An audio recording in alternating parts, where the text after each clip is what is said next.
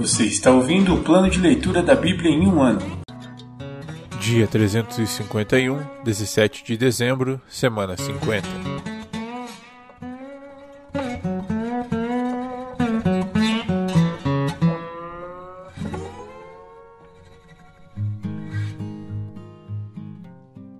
Carta aos Filipenses, capítulo 4. Portanto, meus amados irmãos, permaneçam firmes no Senhor. Amo vocês e anseio vê-los, pois são minha alegria e minha coroa de recompensa. Palavras de incentivo.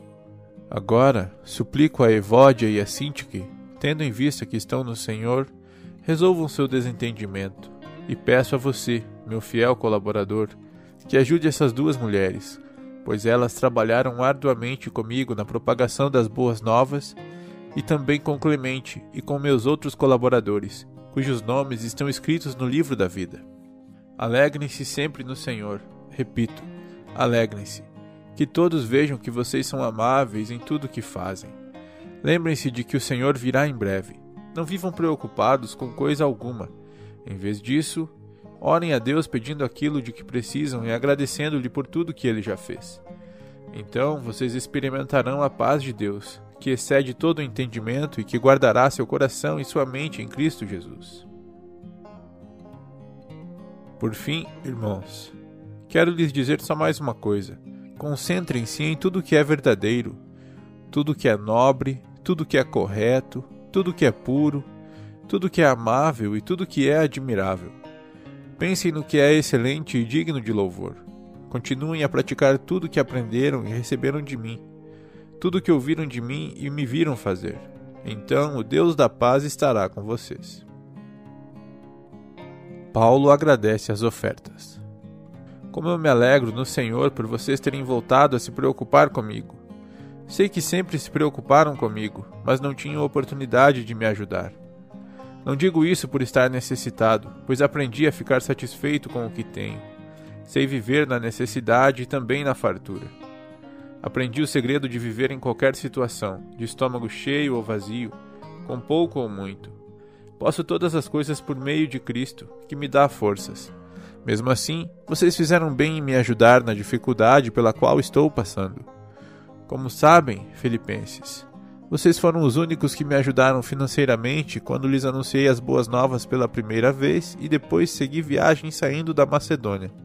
Nenhuma outra igreja o fez. Até quando eu estava em Tessalônica, vocês enviaram ajuda em mais de uma ocasião. Não digo isso porque quero receber uma oferta de vocês. Pelo contrário, desejo que sejam recompensados por sua bondade. No momento, tenho tudo de que preciso e mais minhas necessidades foram plenamente supridas pelas contribuições que vocês enviaram por Epafrodito. Elas são um sacrifício de aroma suave, uma oferta aceitável e agradável a Deus. E esse mesmo Deus que cuida de mim lhe suprirá todas as necessidades por meio das riquezas gloriosas que nos foram dadas em Cristo Jesus. Agora, toda a glória seja a Deus, nosso Pai, para todo sempre. Amém. Saudações finais. Transmito minhas saudações a cada um do povo santo em Cristo Jesus. Os irmãos que estão aqui comigo também mandam lembranças. Todo o povo santo daqui lhes envia saudações, especialmente os que pertencem à casa de César. Que a graça do Senhor Jesus Cristo seja com o espírito de vocês.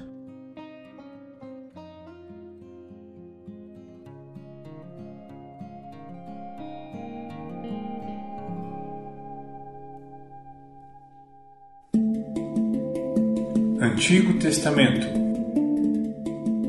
Profetas Maiores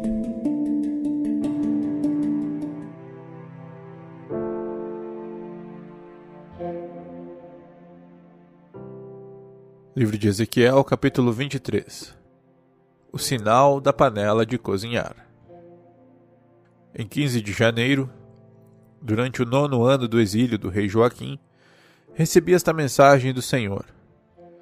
Filho do homem, registre esta data, pois hoje o rei da Babilônia começou a atacar Jerusalém. Depois, use uma ilustração para transmitir a esses rebeldes a seguinte mensagem do Senhor soberano: Coloque uma panela no fogo e ponha água dentro dela. Encha-a com os pedaços mais seletos de carne, a coxa, o quarto dianteiro e os cortes mais macios.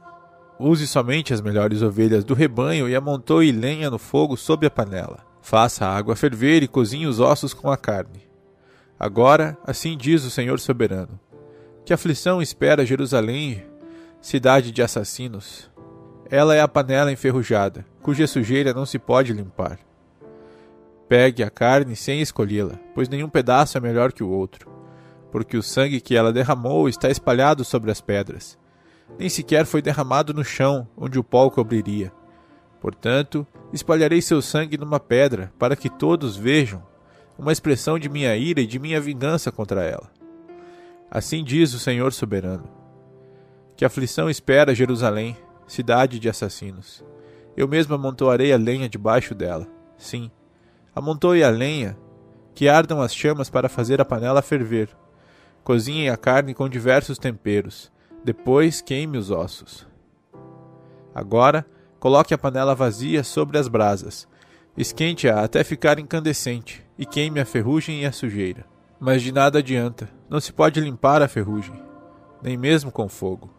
Sua impureza é sua depravação. Tentei limpá-la, mas você não quis.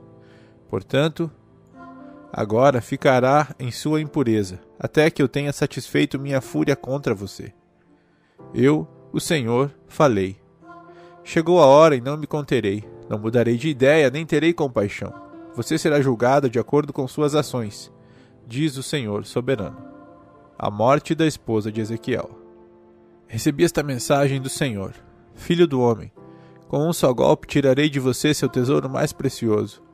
Contudo, você não deve mostrar tristeza alguma com a morte dela. Não chore, não derrame lágrimas, sofra em silêncio mas não lamente junto ao túmulo. Não descubra a cabeça nem tire as sandálias. Não siga os rituais de luto, nem aceite comida de amigos que vierem consolá-lo. Pela manhã, anunciei essa mensagem ao povo e, à tarde, minha esposa morreu. No dia seguinte, fiz tudo o que me havia sido ordenado. Então o povo perguntou: O que significa tudo isso? O que você quer nos dizer? Eu respondi: Recebi uma mensagem do Senhor e fui instruída a transmiti-la ao povo de Israel. Assim diz o Senhor soberano: Profanarei meu templo, a fonte de sua segurança e seu orgulho, o lugar que lhes dá prazer ao coração. Seus filhos e filhas, que vocês deixaram para trás, serão mortos à espada. Então vocês farão como Ezequiel, não seguirão os rituais de luto, nem se consolarão com comida trazida pelos amigos. Sua cabeça permanecerá coberta, e não tirarão as sandálias. Não prantearão nem chorarão mas definharão por causa de seus pecados. Lamentarão uns com os outros por todo o mal que fizeram. Ezequiel lhe serve de exemplo, farão exatamente o que ele fez. E, quando esse dia chegar, saberão que eu sou o Senhor soberano. Então o Senhor me disse: Filho do homem, no dia em que eu tirar dele sua fortaleza, sua alegria e sua glória, o desejo de seu coração e seu tesouro mais precioso, também tirarei deles seus filhos e filhas. Nesse dia, um sobrevivente de Jerusalém virá ao seu encontro na Babilônia e lhe contará o que aconteceu. Quando ele chegar, você recuperará sua voz para que possa falar com ele, e isso será um sinal para o povo. Então eles saberão que eu sou o Senhor.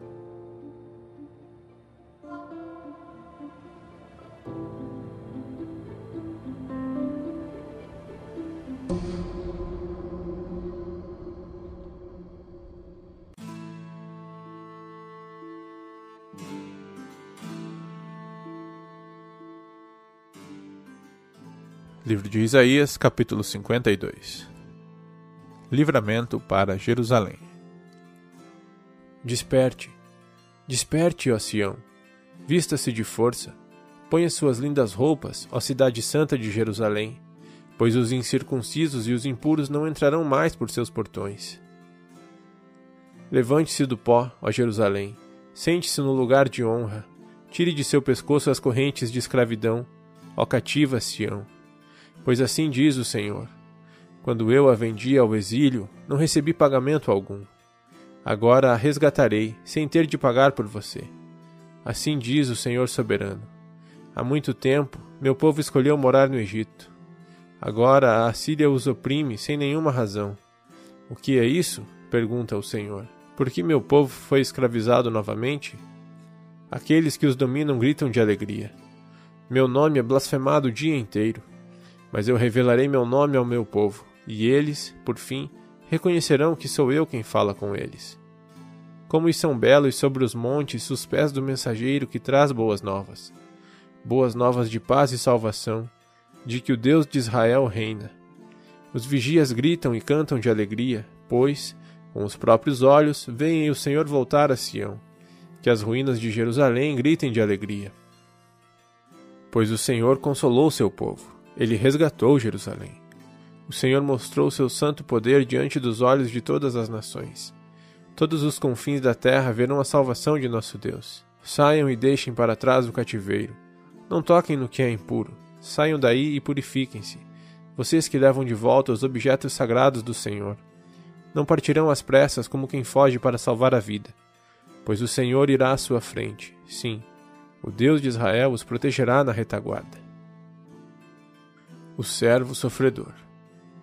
Vejam, meu servo terá êxito, será muito exaltado. Muitos, porém, ficaram espantados quando viram. Seu rosto estava tão desfigurado que mal parecia humano. Por seu aspecto, quase não era possível reconhecê-lo como homem. Ele causará assombro em muitas nações. Reis ficarão mudos diante dele, pois verão aquilo que ninguém lhes havia falado, entenderão aquilo que nunca tinham ouvido.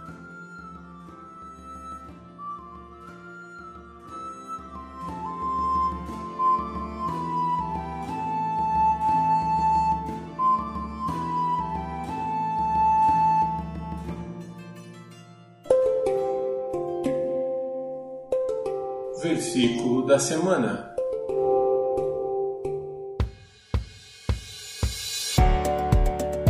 Usem o capacete da salvação e a espada do Espírito, que é a palavra de Deus.